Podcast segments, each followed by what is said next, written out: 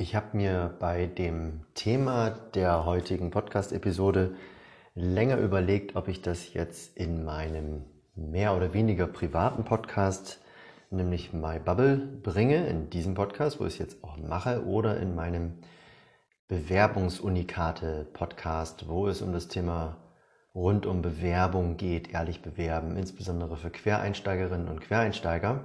Wahrscheinlich werde ich dort auch noch eine Episode zu dem Thema nachschieben, weil es schon auch was sehr Berufliches hat. Aber es ist trotzdem jetzt in einem privaten Kontext entstanden und daher an dieser Stelle mein Beitrag. Es ist weniger eine, oder es ist schon eine Erkenntnis, aber es ist weniger die Art von Erkenntnis, die ich sonst hier hm, online gebe, sondern es ist tatsächlich ja, ich erzähle es einfach mal. Ich finde es total spannend. Wir haben seit längerer Zeit eine Kinderbetreuung gesucht für unsere Mädels und ähm, hatten da relativ wenig Interesse oder Zuschriften oder Anfragen oder Bewerbungen, wie auch immer man das nennen möchte. Wir haben es über verschiedene Kanäle probiert und was wir da so erhalten haben, war Puh, schwierig, düster, unpassend, äh, erschreckend. Also zum einen Bewerbungen von Leuten, die sich unser Angebot überhaupt nicht richtig durchgelesen hatten, scheinbar, die sich von irgendwo beworben haben in Deutschland und dachten, sie könnten Kinderbetreuung remote anbieten oder keine Ahnung, wie sie darauf kamen.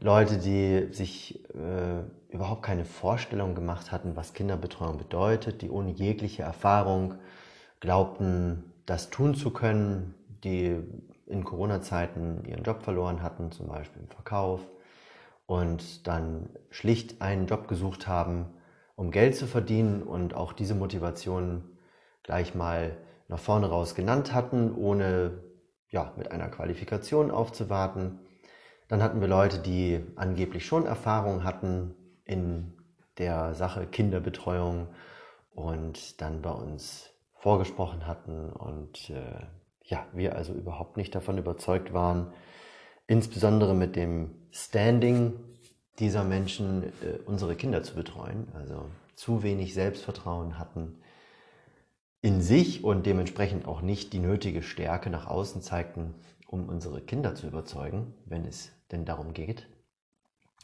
Und dann hatten wir Leute, die zunächst Feuer und Flamme waren und äh, sehr motiviert waren und gut qualifiziert waren und dann nicht zum Treffen erschienen, also unzuverlässig, äh, nicht berechenbar und letzten Endes konnten wir die Menschen dann auch gar nicht näher kennenlernen. Das ist tatsächlich auch einige Male passiert.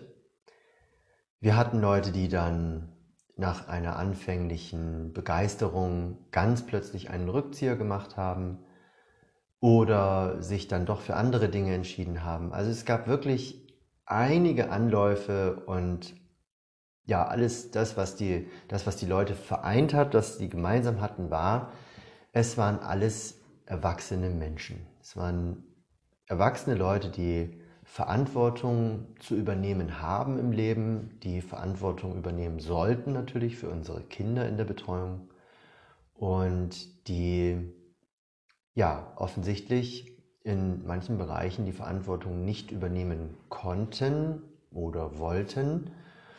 Und es waren Leute dabei, die eine gute Qualifikation hatten, zumindest auf dem Papier, eine entsprechende Ausbildung hatten, die durchaus auch Erfahrung hatten in einem pflegerisch-sozialen Berufsfeld. Also viele, viele Gründe, die auch dafür sprachen, dass jemand ja, geeignet wäre und äh, dass wir uns auch gut vorstellen konnten, zunächst einmal, dass diese Menschen eben für unsere zwei Töchter da sind, wenn wir nicht für die da sein können. Es ist alles nichts geworden. Es verging ein gutes Dreivierteljahr und wir überlegten uns schließlich umzuschwenken auf Babysitter. Also nicht mehr Kinderbetreuung oder Tagesmutter, was einen ja schon vielleicht auch professionellen Touch im Anklang hat. sondern wir haben uns auf die Suche gemacht nach Babysitter. Und wir haben dann zwei, drei Bewerbungen bekommen und diese Mädchen in dem Fall eingeladen zu uns, 13, 14-jährige Mädchen. Und das Rennen hat dann ein Mädchen gemacht, die so wunderbar mit unseren Töchtern umgehen kann, die das so wunderbar gemacht hat, dass ich mich tatsächlich schon im zweiten Treffen etwas zurückziehen konnte, also sozusagen in der Eingewöhnungsphase schon zurückziehen konnte. Und unsere Babysitterin hat äh, ja, sich für unsere Mädels eingesetzt und mit denen gespielt und äh, sehr empathisch auf die eingegangen. Und ja, also eine fantastische Persönlichkeit in dieser Hinsicht und bestens geeignet, würde ich sagen. Und das ist eben eine noch nicht erwachsene Person. Es ist selbst noch ein Mädchen, könnte man sagen, eine Jugendliche, die aber tatsächlich, ähm, oder andersrum gesagt, wo die anderen Bewerberinnen, die wir hatten, wirklich die Segel streichen müssen. Und ich finde es noch jetzt so unglaublich, dass eine 13-Jährige derartige Kompetenzen mitbringt, ohne eine Berufserfahrung, ohne professionelle Erfahrungen, die im Lebenslauf vielleicht auch auftauchen würden, dann, sondern einfach mit dem, was sie ist, mit dem, was sie so als, als Mensch, als Wesen mitbringt und natürlich schon auch mit den Erfahrungen, die sie vielleicht auch als Babysitterin, ja, nicht nur vielleicht, sondern sehr sicher auch schon als Babysitterin hat und als Schwester und als Nachbarskind und so weiter.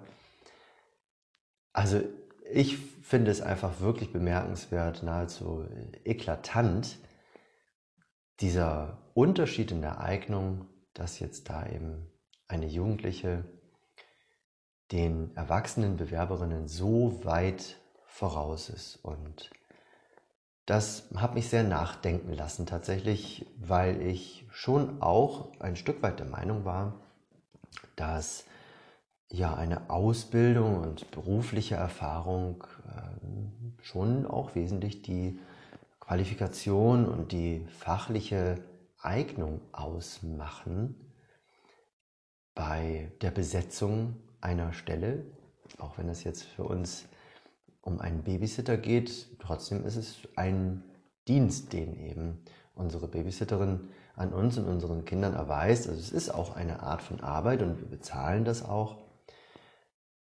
Ja, also da überlege ich mir schon künftig, wo setze ich den Hebel an, wie bewerte ich was, wie bewerte ich insbesondere die Eignung. Und ähm, das hat mich nochmal nachdenken lassen, auch mich mehr zu öffnen gegenüber unorthodoxen Ideen und Einstellungen und da ein bisschen das Feld aufzumachen für Menschen, die ich vielleicht bisher nicht im Fokus hatte, die ich bisher vielleicht nicht gesehen hatte, mit ähm, einer Eignung, die sie aber tatsächlich mitbringen.